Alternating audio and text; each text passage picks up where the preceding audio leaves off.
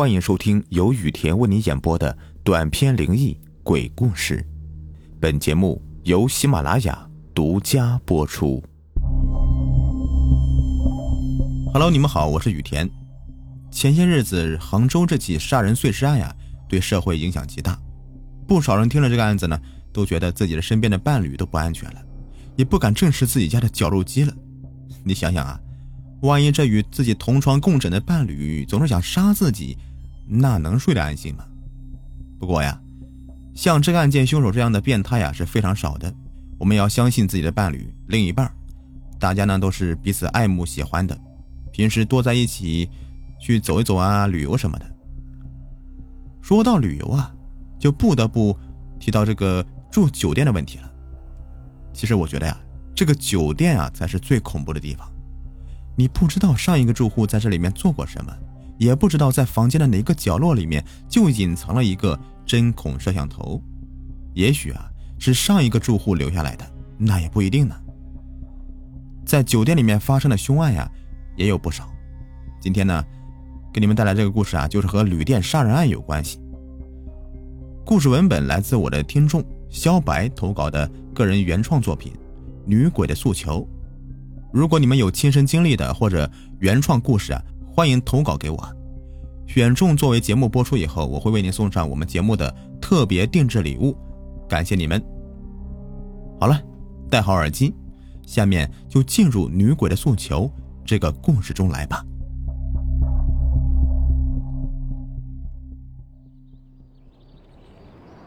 学业有成的贺婉婷，凭借着自己天生丽质的外表和能言善辩的口才。很快的便通过了面试，成了一家某市公司的经理助理。由于公司宿舍已经没有位置，霍婉婷只好在同事赵磊的介绍下来到一家名为“如宾”的旅馆。令贺婉婷感到奇怪的是，为什么赵磊要拉着自己在公司的一个角落里面偷偷摸摸的商谈自己的住宿问题呢？而赵磊没有想到的是，他的这个怪异举动被另外一个同事看在眼里。贺婉婷推开了旅店的门，一个叼着烟的男子手拿着遥控器坐在沙发上看着电视节目。哦，小姑娘，你是赵磊介绍来的吧？听到有人进来，男子开门见山的说道：“啊，是的。”贺婉婷略带羞涩的笑了笑。最近打工的人呢很多，本来是已经没有房间的了。不过我特意给你留了一间房，放心啊，这个钱呢，我是不会多收你的的。说话间，男子缓缓的抬起了头，那是一张极其苍老的面孔，看样子应该有差不多五十多岁了。男子打开了三零幺的房门，按下了开关，房顶亮起了几盏不算明亮的灯。小姑娘，这间房你还满意吧？男子冷淡的说了一句。贺婉婷将行李放在了房间内，并观察着房间里的每一个角落。一张单人床摆放在房间的正中央，对面则摆放了一个非常精致的梳妆台。梳妆台旁还有一个液晶电视，门上方的一个石英钟正在滴答滴答的走着。一切看起来都是那么的有条不紊，可靠着床的那面墙上却贴着各式各样的诡异图案，看样子是随意的贴上去的。看着这面诡异的墙，贺婉婷并没有介意。爸，你怎么能把三零幺房间让给他住呢？怎么了？这个房间我还没有收拾好呢。不知过了多久，睡意朦胧的贺婉婷隐约的听见了房门外面有一老一少的两个人正在对话，而年少的那个说话有些过于偏激。奇怪，这个年少的人声音怎么这么熟悉啊？难道是赵磊？思考中的贺婉婷隐约感觉到脸旁边竟然有阵阵的冷风吹过。吹着自己瑟瑟发抖，哪里来的风呢？窗户明明是关着的呀！与此同时，一样东西也落在了自己的脸上。贺婉婷不耐烦地伸手向脸上抓去，一张纸，一张摸上去很涩的纸。借着微弱的月光，她清晰地看到，这是一张黄色的圆形的纸，而且中间有一个四方孔。他立刻意识到了，这竟然是一张冥币。受到惊吓的他将冥币扔出去。而此时，房间内的一切顿时让他毛骨悚然。房间内飘满了冥币，隐约的还夹杂着一个女子的哭泣声。那哭泣声若有若无，挂在窗帘上的白绸缎在风的作用下是左右的摇晃着。而此时，敲响的钟声吓得贺婉婷打了一个激灵。她缓缓的抬头看了一眼，已经是午夜十二点了。突然。梳妆台的正上方出现一个大大的垫子，一个女子的遗像正摆设在镜子中间。看着这个飘满冥币的房间，看着女子的遗像，贺婉婷感觉到自己在恐怖的氛围下已经是陷入了一座令人窒息的灵堂中了。能帮帮我吗？能帮帮我吗？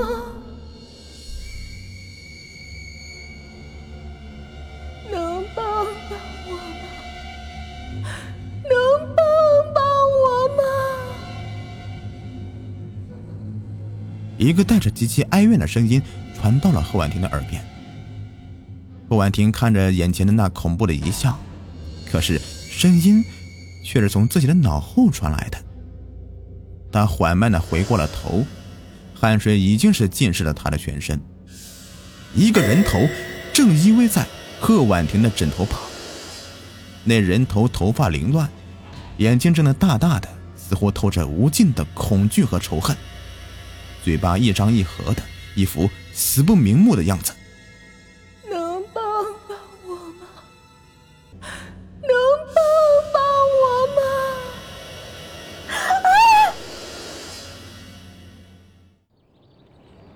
清晨，贺婉婷坐在床上，回想着昨晚发生的一切。是梦？如果是梦的话，那也太真实了。难道是？难道是冤魂的托梦？还还是这个房间里有什么不干净的东西？想到这儿，他巡视了一遍房间的每一个角落，苦涩的笑了笑。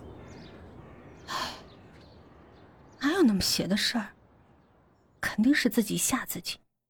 想到这儿，贺婉婷穿好衣服，来到梳妆台前。虽然嘴上这样说着，但是看着眼前这个梳妆台，贺婉婷对于昨晚的噩梦仍旧是历历在目。深吸了一口气之后，开始打扮自己那张闭月羞花的容貌。下了楼，贺婉婷向着公司的方向走去，可在十字路口处看到一辆车。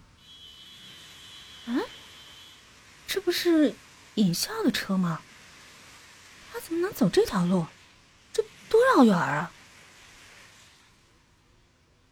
好，是你啊，坐我的车呀，我送你一程。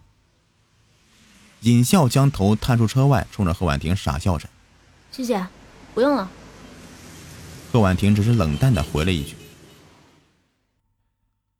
到了公司，贺婉婷的首要任务就是要整理明天经理要发言的稿子。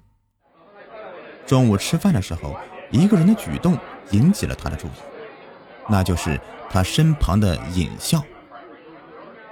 只见他默默无语的、略带悲伤的盯着手上的一张相片。是你女朋友啊？能给我看看吗？贺婉婷不好意思的将手伸到了尹笑的面前。当然可以了。尹笑将相片递了过去。在看到相片的一瞬间，突然，贺婉婷的眼前闪过一丝恐惧。她半张着嘴。浑身颤抖着，想起昨晚上梳妆台前那个女子的遗像，他慌乱的把相片扔到地上。是他，是他！贺婉婷的身体蜷缩成一团，刚整理好的发言文稿也散落在一地。你，你怎么了？听到贺婉婷莫名其妙的大叫着，赵磊等其他同事也都纷纷的赶过来，七嘴八舌的询问着。我，我，我见过他，我真的见过他。你在哪里见过他？快告诉我，快告诉我呀！尹笑紧抓着婉婷不放，看到贺婉婷仍旧是支支吾吾的。尹笑的脾气一下子大了起来，你快点告诉我呀！哎，都别聚堆啊啊，各忙各的，各忙各的去啊！赵磊轰散了人群，捡起地上的相片递给了尹笑。哎，你先别这么激动，冷静一下啊！尹笑的双手缓缓的松开了，表情略带悲伤的说道：“他叫江小杰，在你没来之前。”这个工作一直都由他负责的，可惜他来到公司不到三天就失踪了，直到现在警方也无法查出真相。真的是生不见人，死不见尸啊！也正是因为这个原因，所以才让你来填补这个空缺的。听尹笑的口气，好像他已经渐渐的缓和了自己的情绪。尹笑话音刚落。贺婉婷沉默了许久。是，蒋小杰的失踪和我有什么关系呢？难道就因为我的工作之前是他做的吗？他为什么要找我帮忙呢？难道难道蒋小杰的亡魂就在我身边吗？婉婷，别想太多了啊，你还要整理发言稿呢。赵磊将捡起的发言稿递给了贺婉婷。一天的工作渐渐的接近了尾声，贺婉婷忙着整理手里的最后一份文件。婉婷，怎么样？缓和了一下午，还害怕吗？这时，赵磊从一旁走了过来。没，没事了，已经好多了。贺婉婷从座椅上面站了起来，抖落了一下衣服。要关门了，你们俩还聊啊？有啥事儿外面去说吧。在贺婉婷和赵磊说话之际，其他的员工也已经快走光了。出了公司大门，一声响彻云霄的雷声吓得婉婷心砰砰直跳。赵磊抬头看了一眼，天空十分的昏暗，转眼间就天空乌云密布了。看来是要下雨了。婉婷，我送你一程吧。好吗？赵磊的语气中略带一丝乞求。不必了，在下雨前，我想我能赶回旅馆。贺婉婷拦了一辆出租车，向如冰旅馆驶去。吃了瘪的赵磊眼睛眯缝着，脸瞬间耷拉了下来。他的嘴唇上下的动了动，像是在说一些骂人的话。贺婉婷回到旅店，打开自己房间时。房外已经是磅礴大雨了，还不时有震耳欲聋的雷声和刺眼的闪电。这鬼天气！她抱怨了一声，便躺在床上睡着了，可眼皮却微微的动了几下。她睡得很浅。书啊，书啊，书啊。书啊！不知何时，一个凄惨的声音在房间里面回荡着。贺婉婷像小孩子一样，双手在眼睛上不停的揉搓着。当她迷迷糊糊的睁开双眼时，一名女子正背对着自己坐在梳妆台前，静静的梳着她那长长的头发。也许是察觉到了贺婉婷的举动。那女子放下手里的梳子，缓慢的回过了头。突然，几道闪电划空而过，闪电的光束照映在了女子的脸上。那是蒋小杰，他的眼睛瞪得大大的，透着无尽的恐惧和仇恨，嘴巴是微微张开，一副死不瞑目的样子，和昨晚自己见到的时候一模一样。叔啊，叔。书啊，是我。蒋小杰缓缓的站起身来，张开双臂，像丧尸一样的缓慢的向贺婉婷走过来。而此时，大雨更加疯狂了，暴雨借着风势疯狂的敲打着窗户上的玻璃，像是死神来敲门一样的渗人。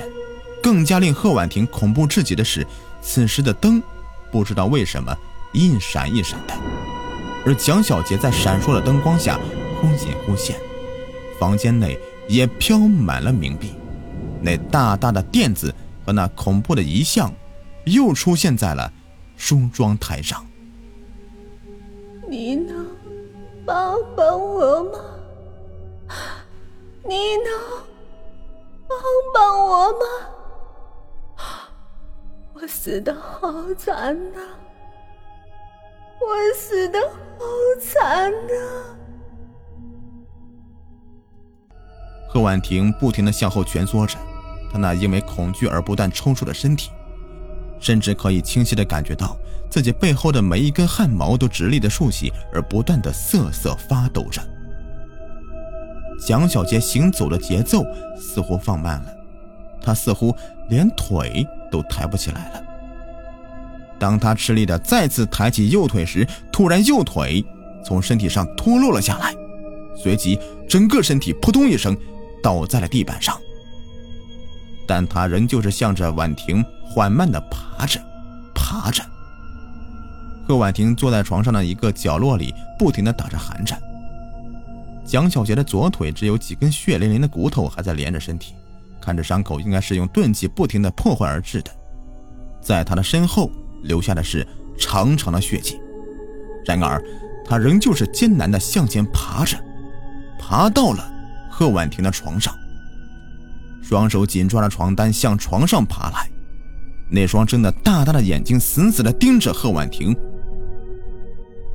你，你走开！你不要过来！不要过来！一声尖叫，贺婉婷从床上坐起来，又是一个噩梦。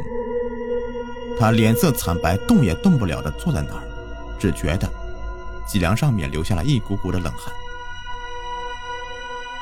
平静了一下后，贺婉婷打开电视机观看娱乐节目，以此打消心里的恐惧。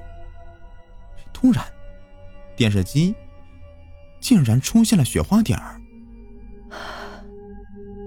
难道是电视坏了，可没过多久，电视里竟然出现一个不知何时所拍下的录像。录像里出现一个年轻漂亮的女孩，女孩坐在梳妆台前打扮着自己。那个梳妆台竟然和房间内的梳妆台是一模一样的。而在这个时候，在女孩的背后突然出现一名男子。男子轻手轻脚的一步步的逼向女孩，女孩下意识的回过了头，男子疯狂般的冲上去，而就在这千钧一发之际，电视却突然的关闭了。电视里突然出现的录像让婉婷察觉到了什么，看了眼眼前的梳妆台，他并没有在意，也许只是凑巧罢了吧。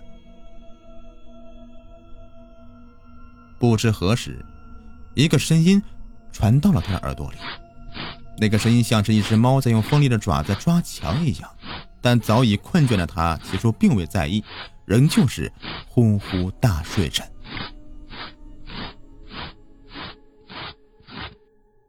好了，本集已播完，下集更加精彩。